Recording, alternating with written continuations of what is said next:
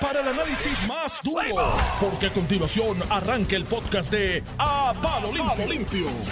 A palo limpio, estamos aquí. Vamos a vaya. Estamos bien, estamos, estamos vivos. vivos. Yo. Yo no, yo no sé si con esa introducción, yo no sé si hice bien en llegar aquí. Con eso de Sí, no, a eh, palo limpio. quizás a la- a la- en la pausa de las y 24 dicen, tengo un compromiso, tengo que ir. Yo voy a cumplir la misión de introducir el programa correctamente. Mira, eh, Normando, eso de las carreteras y, y José, el otro día yo eh, en camino acá a la emisora, en uno de esos mañanas que llovió, me di cuenta y comienzo a mirar y era la inundación esta en los carriles de Oso Blanco, que está el zipper del tren urbano y eso al otro día digo, porque esto se inunda. El zipper ese o los bloques esos tienen unos hoyitos para que el agua percole y corra por ahí. Drenaje. ¿Tú sabes que están llenos? De tierra, de grama. De grama. Hay uno que le está creciendo un arbolito. Por Así, eso es que se forma un charco de agua en buenos tramos cuando caen esos aguaceros allí, una piscina. Hay un deterioro de la Yo, yo voy a añadir, si nosotros, si ustedes visitan a San Lorenzo y suben por la 203 de la 30 hacia San Lorenzo, Ajá. casi comenzando, eh, hay una valla de seguridad en el centro, tiene esos huecos, porque a diferencia de los zippers, que entre uno y otro, cuando es la valla fija, Sí. pues le construyen un espacio, un hueco para que drene de un lado al otro. En ese lado, yendo en dirección a San Lorenzo, no se afecta, no hay acumulación de agua. Pero cuando uno viene, que ahora lo último es los arbolitos en el centro, al lado de la valla, obstruyendo el carril de la izquierda, pues miren, échenle herbicida, échenle algo, porque Sí, el sí. arbolito lo cortan hoy y hasta que regresen en seis meses va a estar creciendo ahí, pues. Yo le, yo, yo hace, arrancarlo. sí. yo hace, yo hace uno- uno- unas semanas, meses atrás estuve hablando con, con- con una de las personas que aspira a hacer, a dirigir los destinos del municipio de San Juan. ¿no? Yo soy residente de San Juan hace ya, ya 16 años. Eh, y pues mi vida está girando alrededor de San Juan y me preocupa lo que vaya a pasar. Y yo le comentaba a esa persona, mira, si en los primeros seis meses en la alcaldía limpias las áreas verdes, deshierbas donde hay que deshiervar, resuelves el asunto de los alcantarillados y los alcantarillados, porque las inundaciones aquí con tres gotas es, ¿tú sabes qué? Que se tapan de hierba y tierra, y eso está Claro. diseñado para que cuando llueve el agua corra por ahí por unos alcantarillados que hay. Asfaltas en esos primeros Y seis meses de la mayoría graffiti. y, y, y, y pintas los graffiti. No pierden No nunca. y lo mismo es extensivo a quien salga electo gobernador. Si aquí está el dinero de la recuperación de María involucrado, están esos fondos que pueden estar disponibles. Hay otros acuerdos a los que puedes llegar con la Junta respecto a la reserva que hay en este momento, porque después de María, después de los terremotos, ciertamente la Junta tiene que ceder en algunos aspectos. Si tú vienes con un plan de ese primer año, impactar todas esas áreas de las vías, mire, mi hermano no pierde nunca. Ya la estrategia que ya de dejar el asfalto para los últimos cuatro No. meses ya no funciona porque ya la gente, hay que empezar el día 2 de enero con un plan de un año. Para decir, diablo, el cambio se ve. Claro, es que son las ¿Sí? cosas pequeñas. Mira, y la cuestión, la cuestión de los grafitis es una situación eh, que, que es hasta cierto punto incontrolable. Eh, observaba yo anoche cuando eh, bajaba de, de San Juan, eh, ayer tarde, de San Juan hacia el área eh, eh, sur, porque iba hacia adjuntas.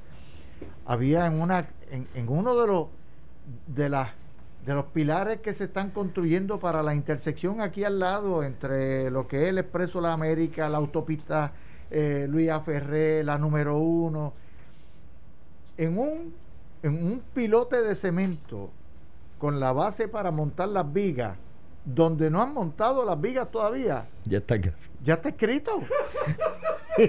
A la altura como de 10 o 12 pies, ya está escrito. Y, y en la- Filadelfia en una ocasión, la, su- la ciudad estableció unas áreas donde se podría desarrollar eh, un, un graffiti, pero entonces provocó que solicitaran participar de un concurso, escogían una pared y entonces desarrollaban su graffiti. Y la ciudad estableció que fuera de esos, todos los demás, los iba a eliminar. Y aquello dio un cambio extraordinario. Eso, Ahí- eso- ahí- eso es una alternativa, porque ciertamente los muchachos que hacen graffiti y demás, y te sorprendería si uno busca la literatura de los que estudian arte moderno y contemporáneo, buenos, grandes artistas de, ese tipo de arte que empezaron en los graffiti, ¿no? Así que es una expresión artística, pero hay que regularla. Y eh, creo que has dado en el clavo en ese aspecto de que en el caso de San Juan, específicamente, gran parte del problema es que al no estar un espacio regulado, en, eh, eh, para ese tipo de expresión artística, pues, ¿qué hace el muchacho? Donde, Donde- primero donde vea, donde encuentre una esquina vacía, un edificio abandonado y demás. Y eso puede ser una alternativa. Rudolf Julian en Nueva York, en el proyecto de Broken Window, pues lo que hacía era, gra- eh, estás grafiteando hoy, mañana pinto. Pasado mañana volviste a pasar el graffiti, volví pinté. Y llegó un momento en que el que, porque fíjate la cuestión, el que, el que hace eso por vocación artística, hay otro que lo hace por gastar el pot spray, ¿no? Y eso es otro tema. Pero el que lo hace por expresión artística quiere que perdure Claro. para que la gente la vea. Entonces, si tú tenías la autoridad municipal, que en ese caso era el gobierno de, de Rudolf Giuliani, pintándolo decía, no, pues no lo pinto más ahí porque me lo van a Me lo volver van a tapar. y, y la ciudad tiene más recursos que yo para, Exacto. para pintarlo. Yo me voy a cansar me, me voy a cansar de hacerlo y me voy a cansar de gastar de mi gastar dinero. pintura, claro, y pues hay que hacerlo. Yo creo que ese aspecto, pues. Eh, Hay eh, alternativas. Hay alternativas. Mira, José, gracias por estar aquí. Eh, para mí es un placer que estés compartiendo Gracias a ustedes el micrófono el invitación. día, el día de hoy con nosotros. Este, Licenciado Sánchez Acosta por él, eh, él está debidamente que- excusado. Está en una gestión con su hija y aquí hay una licencia de ser padre que es infinita Eso e es. inagotable. es- es- eso va por encima. Eso de va todo. por encima de todo. Mira, José, tú has sido presidente de la Cámara. Has estado, ¿Desde qué año tú estás en la Cámara? De? Eh, como oficial electo desde el 31 de agosto del 2000, que entré, Del 2000.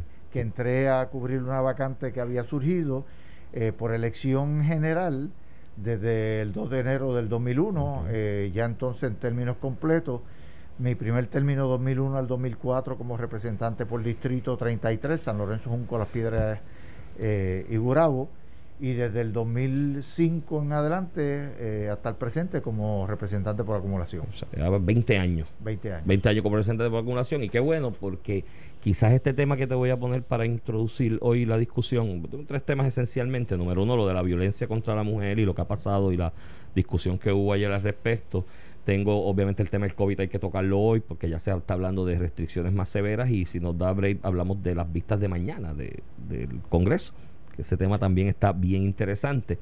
Tú has sido presidente de la Cámara, representante por esos 20 años, secretario del PNP en más de una ocasión, en dos, dos ocasiones. Así que tú eres la persona adecuada para yo ponerte este pie forzado de discusión. Todo este tema obviamente es preocupante. A mí me alarmó hace poco ver una lista, un listado que está corriendo por las redes de alrededor de 20, 22 mujeres desaparecidas. Muchas de ellas, un por ciento sustancial de ellas, jóvenes entre 16 y 17 años. Vi creo que una de 15 también. Eh, que eso me preocupa por otros aspectos de tráfico, de trata humana, con otras razones eh, muertes de mujeres recientes en actos de violencia doméstica. Y ayer se generó una discusión porque obviamente la palestra pública, el periodista quiere saber cuál es la reacción de sus gobernantes, ¿no? Para atender una situación sumamente preocupante. Y la gobernadora como que le tiró una pedra a la procuradora de la mujer, como que tiene que ser más vocal y tiene que ser más que inicialmente yo la escucho y yo digo, ¿qué gana con ser más vocal? Entonces aquí vienen dos cuestionamientos que yo quisiera que tú me ayudaras a, a- a analizar con los radioescuchas, porque estuviste ahí desde que se crea la oficina de la Procuraduría de la Mujer, la primera vez, creo que fue en el 2000, Bueno, si mal no recuerdo. Sí, sí, pero, pero eh, cuando yo llego, vengo a la, a la Cámara como representante, ya estaba... Ya estaba creada, Sí. ya estaba creada, pero quizás ha, ha dejado esta discusión sí, allí. sí, sí. Que las dos, las dos preguntas bases para analizar esto es, primero, la génesis del problema de violencia doméstica. Y segundo, la función de la oficina de la Procuraduría de la Mujer. ¿No? ¿Cuál es la función? La función de la Procuraduría de la Mujer es evitar la violencia doméstica. Porque Así- creo que se está dando esa impresión y yo no estoy tan seguro que esa sea la función de esa oficina. Bueno, lo que pasa es que eh, son unas eh, funciones amplias, por decirlo así. Es una fiscalización, entre otras cosas, Mm. a las agencias que tienen una responsabilidad mucho más directa. Porque, por ejemplo, quien hace una investigación de violencia doméstica no es la propia oficina. La oficina puede recibir una información, pero se la va a pasar pues, a la Policía de Puerto Rico, al propio Departamento de Justicia. Entonces, canalizar ayudas. eh, ¿Quién es quien tiene los albergues de testigo y de protección? No es la oficina propiamente, es el Departamento de Justicia se planteaba, eh, conversaba yo con un amigo en estos días, que de un caso que se suscitó y cuando fueron a tratar de proveerle eh, un hospedaje, una- un, un techo a la víctima y a su hija, que había sido maltratada también, eh, una niña pequeña, pues se encontraron con que el albergue estaba lleno.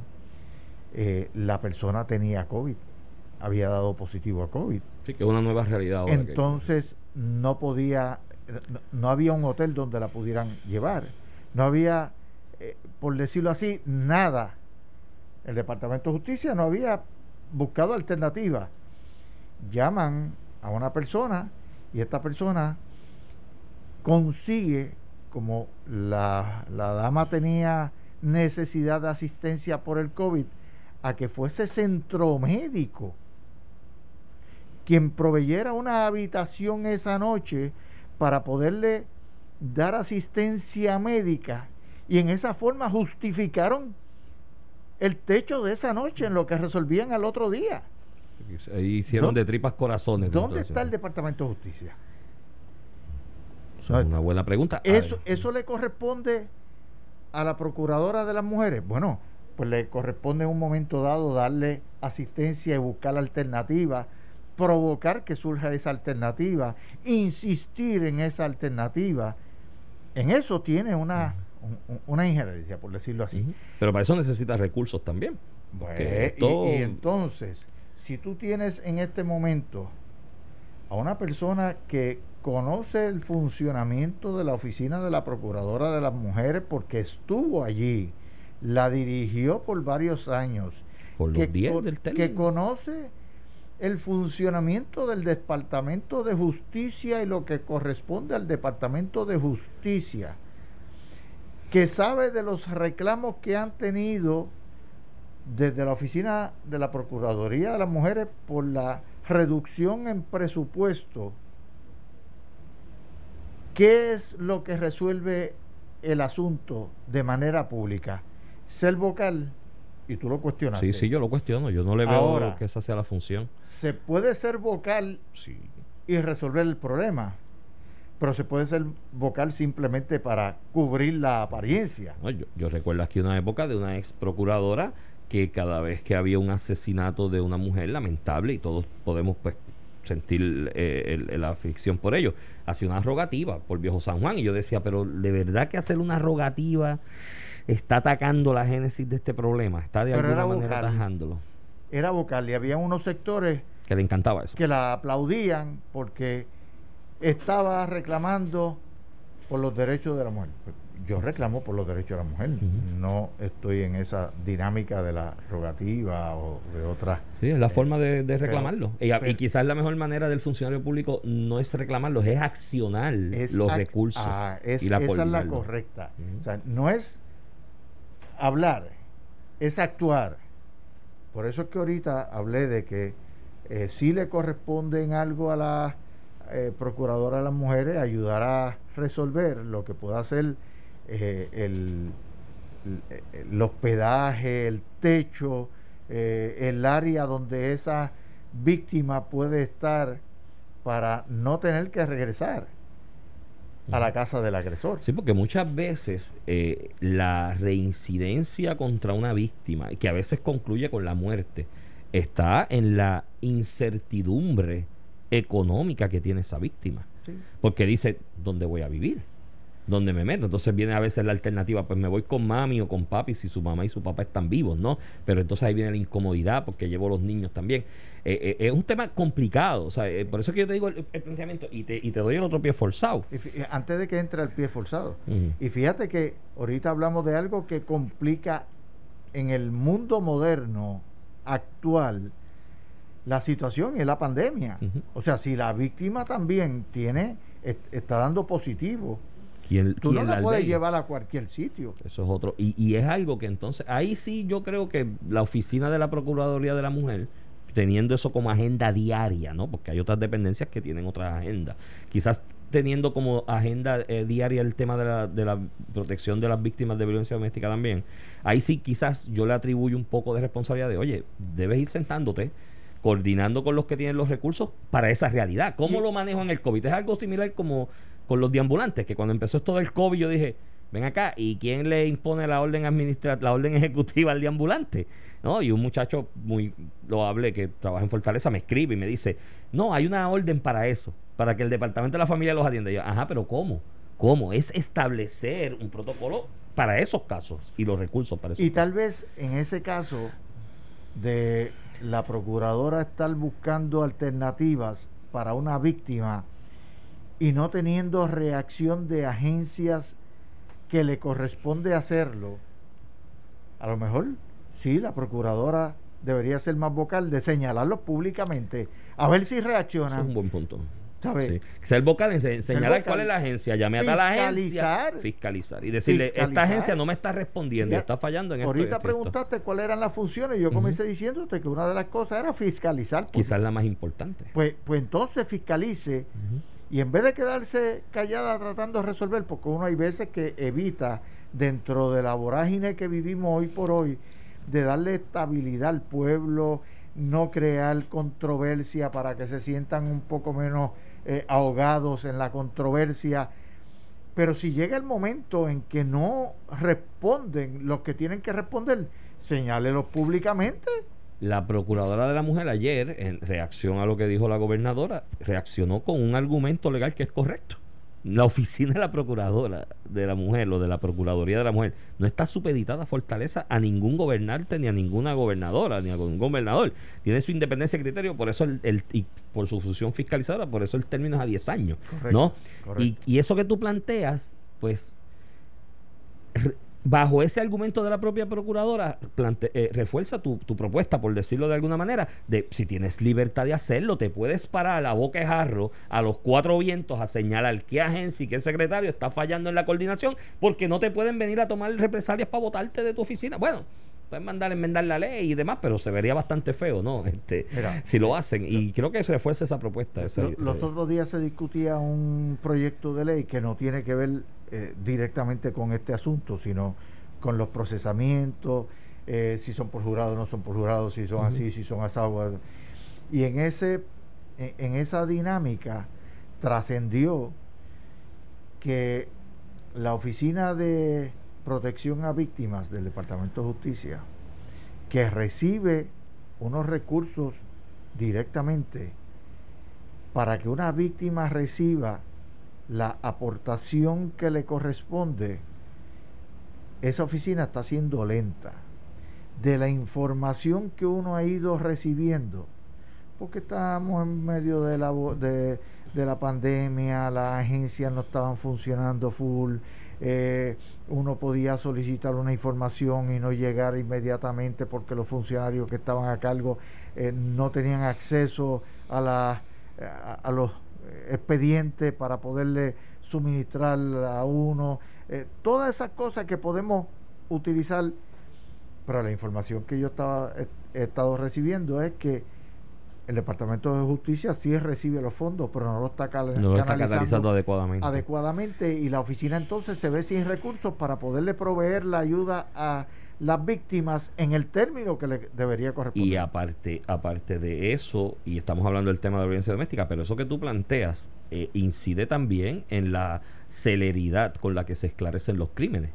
Porque eso también, ese programa eh, incluye eh, dentro de la- del el range amplio de la protección de testigos cómo se canaliza la persona que de alguna manera puede colaborar. Se ha hablado mucho de el llamado, y esto a mí también es otra cosa que me choca y quiero que la analizarla contigo ante la pausa, rapidito declarar una emergencia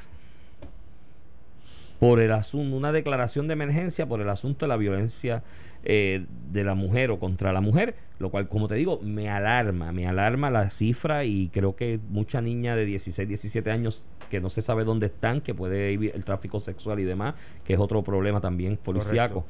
Eh, pero declarar una emergencia, ¿qué es? ¿Qué? Porque o sea, yo me puedo parar mañana como gobernador y decir, declaro una emergencia por... Pero si eso no lleva una sustancia y no se le explica al pueblo, porque la declaración de emergencia me imagino que va acompañada de un plan concreto para atender el problema por un periodo de tiempo específico que dure la emergencia, porque la emergencia no puede ser eterna tampoco, y cuáles son los recursos que se van a erogar en cada área. Esa discusión yo no la veo explicándose por parte de las portavoces y portavoces que reclaman que se haga ya una declaración de emergencia. Bueno, pero es que volvemos a algo que ya hablamos hace unos minutos. O sea, no es cuestión de declarar la emergencia, es imponer responsabilidades.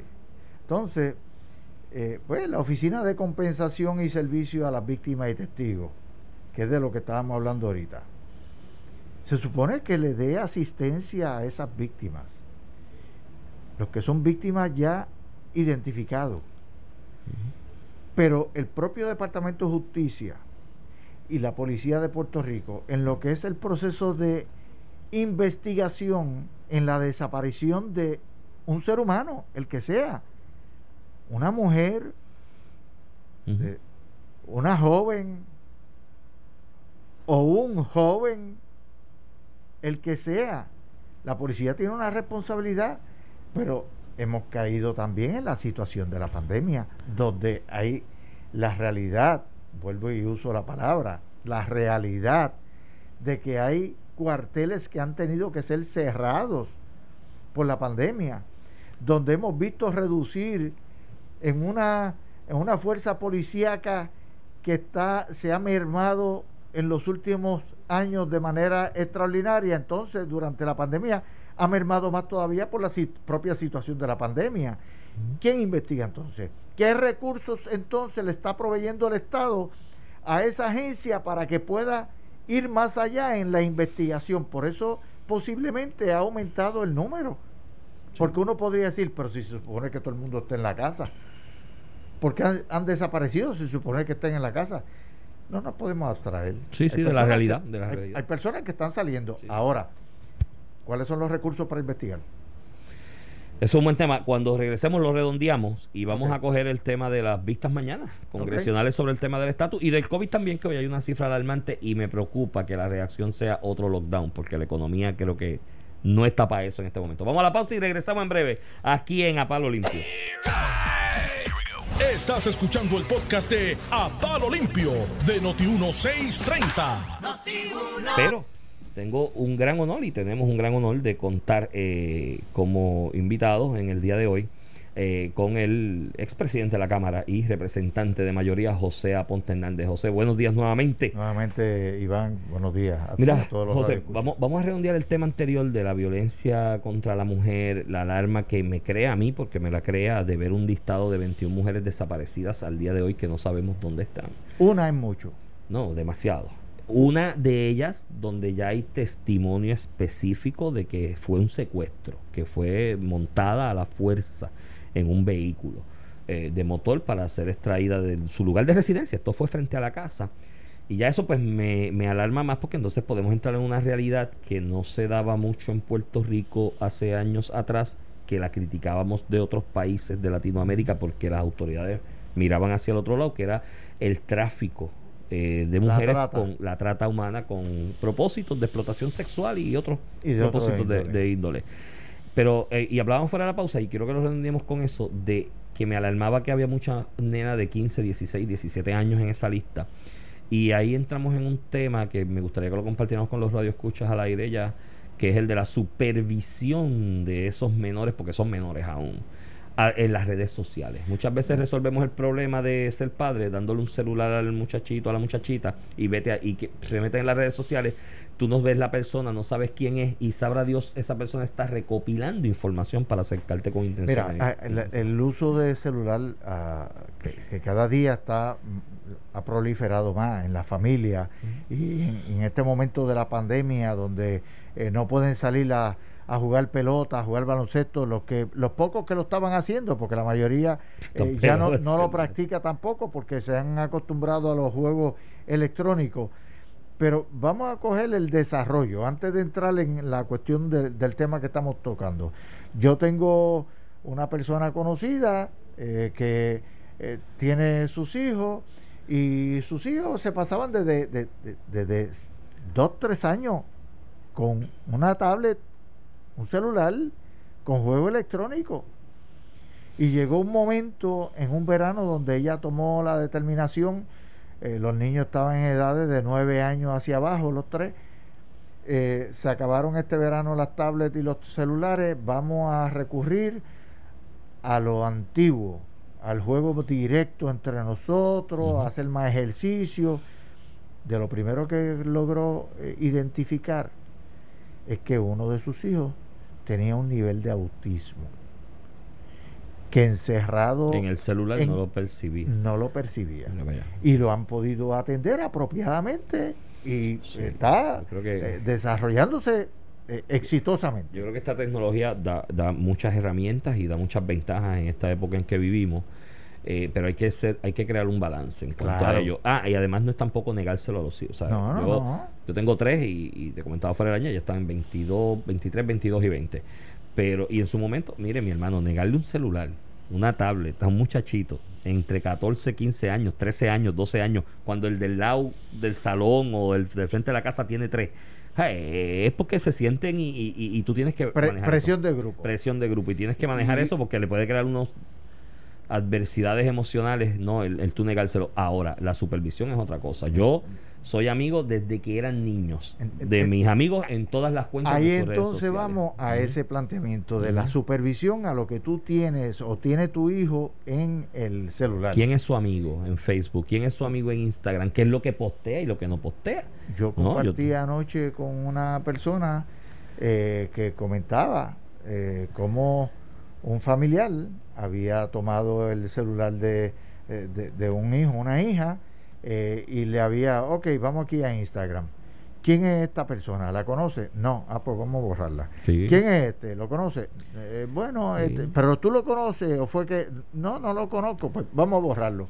Eh, y en esa dinámica uno le quita amigos, pero le quita presión, La le da más seguridad. y, constantemente chequearlo y constante oye con mucho respeto sabes y ¿sabes? si Tú no le tienes nada que ocultar espacio. muéstramelo y si tú te haces amigo o alguien de la familia se hace amigo en las redes y puede ver yo, yo tengo y esta anécdota la hago personal eh, sin ánimo de, de agradarle pero mi hija en esa etapa de los 14 o 15 años se tomó una foto del rostro maquillada porque fue por una fiesta y qué sé yo qué y eh, guapísima y se toma la foto del rostro y la pone en las redes y esa era su foto de, perfil si no recuerdo de perfil o que la puso yo vengo y la miro y chequeo esa cuenta, creo que era Facebook. Y voy más allá y ella no ponía la edad de ella. Y yo dije, no, esto es un problema. Yo hablé con ella. Dije, no te di esa foto. No, que es la mejor que queda, ¿verdad? Y yo, chévere, pues ¿sabes qué? En el profile tuyo, a, cámbialo y pon que tienes 13 años. ¿Está bien? No, pero yo, no, pero es que no. Porque, y le expliqué y entendió, pues, una inteligente. Mira, tú pones esa foto, no aclaras cuál es tu edad, vas a recibir cientos de mensajes que no son apropiados y hasta te puedes sentir hostigada en algún momento por no aclarar. Aclara desde ahora para que el que vea que tienes 13 años. Y si a pesar de eso, de que pones que tienes 13 años, alguien te escribe algo que es un acercamiento inapropiado de índole sexual, ya tú sabes que es un pedófilo, sácalo del ambiente. Y ella pues lo hizo, es supervisar. Yo creo que tenemos que bregar con eso, así, porque es tener, un peligro. tener confianza con los hijos. de hablar, eso brindarle darle confianza a los Eso hijos para que no sientan que uno es el supervisor, sino que es, Es el amigo. Ahí diste en el clavo. Yo, gracias a Dios, el desarrollo de mis hijos ha sido bastante bueno, académicamente, como seres humanos. Y aparte de eso, llegó un momento en que yo internalicé eso. Yo soy el pana tuyo, yo no soy el que te va. Y me hablaban a calzón quitado de Sí. era lo que pensaban, lo que estaban viviendo, lo que estaban pasando. Cosas que no se atrevían a hablar con su madre. Los tres me las consultaban a mí. Decían, mira, me pasa esto porque sabían que yo no les iba a caer arriba a regañarlo.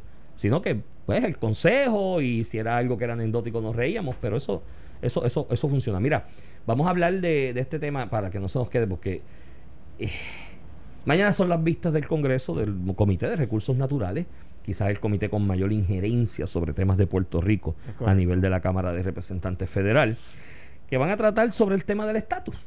¿Qué, qué- qué- qué clase de tema más importante para tratar? Y hay varias personas invitadas Y me llama la atención que el presidente del Partido Popular Democrático, hoy a las 8 y 44 de la mañana, aún no ha confirmado su participación en esas vistas. Entonces, la pregunta que yo me hago es: indistintamente que tú seas estadista, José, que yo sea libre asociacionista, eh, en esta coyuntura histórica, en la condición económica que vive Puerto Rico tras la quiebra fiscal y María, los terremotos, ahora la pandemia, esa relación con Washington es vital.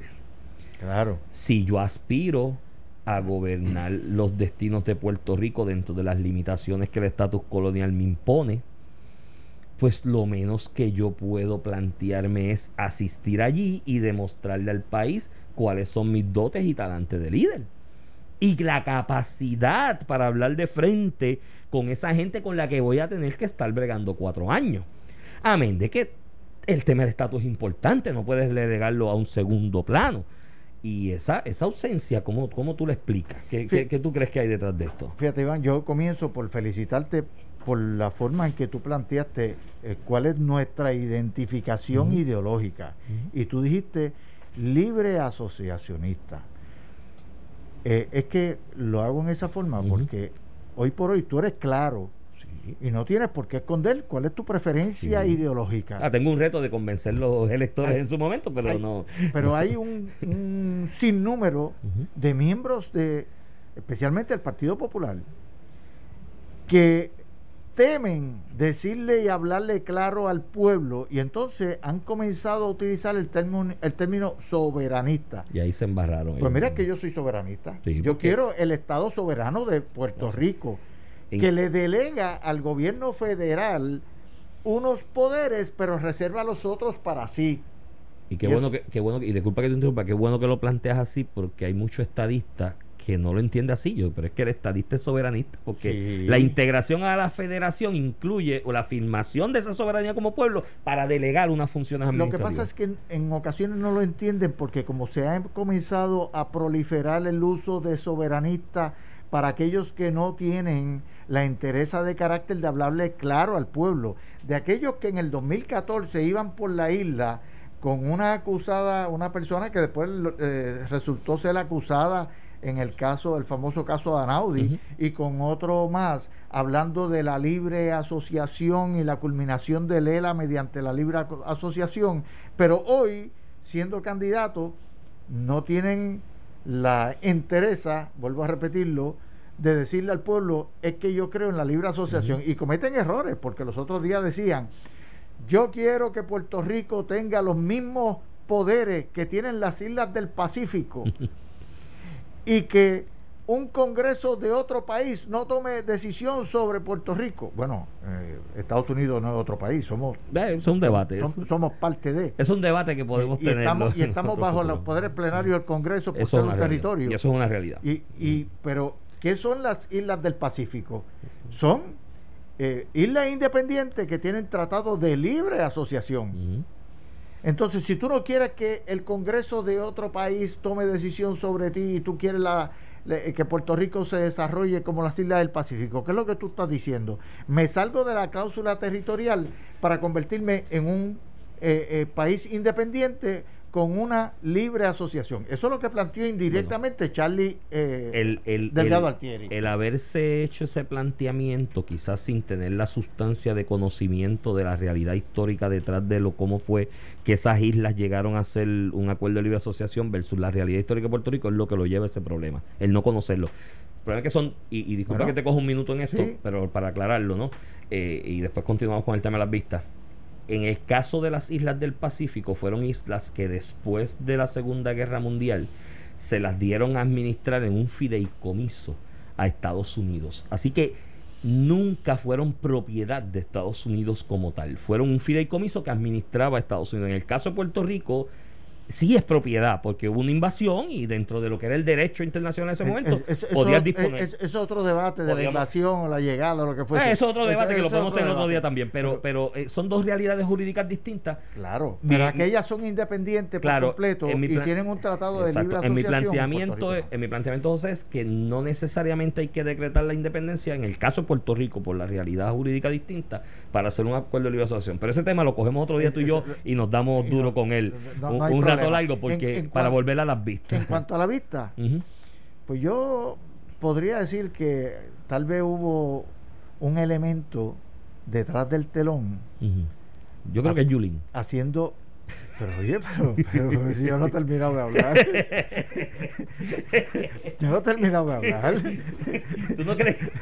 haciendo una travesura de que se citara a los presidentes de los partidos en el conocimiento de ella, sí, yo entiendo que fue la alcaldesa de San Juan, Carmen Yulín Cruz. No, Gri- en, su, en, su re- en su relación con Grijalba y con Nidia Velázquez y con otros más de esa comisión para hacerle una travesura a Charlie y ponerlo en una situación difícil. Pero la realidad es que ha quedado al descubierto, si yo aspiro al puesto más alto en la jerarquía de gobierno del, del pueblo de Puerto Rico y Puerto Rico está sujeto directamente a lo que son los poderes plenarios del Congreso, pues yo tengo que estar dispuesto a trabajar con ese ente que se llama Congreso.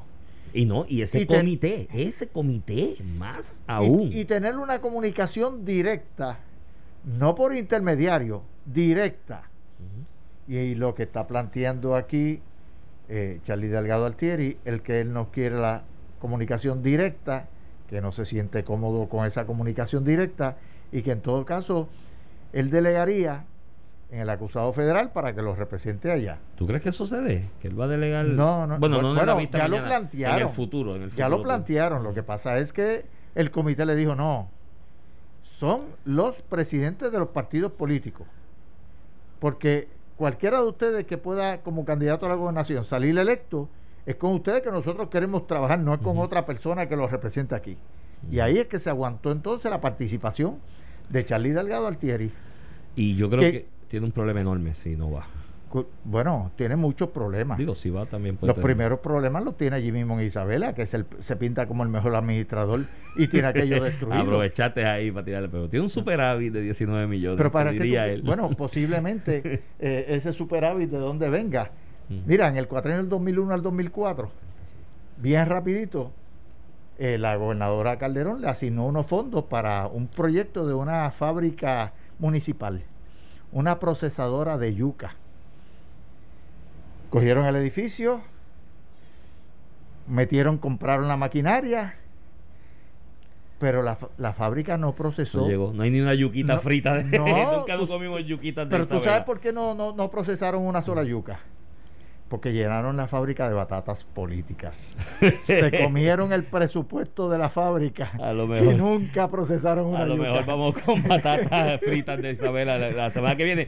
Bueno, con eso nos despedimos. Manténgase en sintonía que por ahí viene sin miedo con Alex Delgado, Alejandro García Padilla y Carmelo Ríos. Uy. Buenos días. Esto fue el podcast de A, A- Palo Limpio de Noti1630. Dale play a tu podcast favorito a través de Apple Podcasts, Spotify, Google Podcasts, Stitcher y notiuno.com.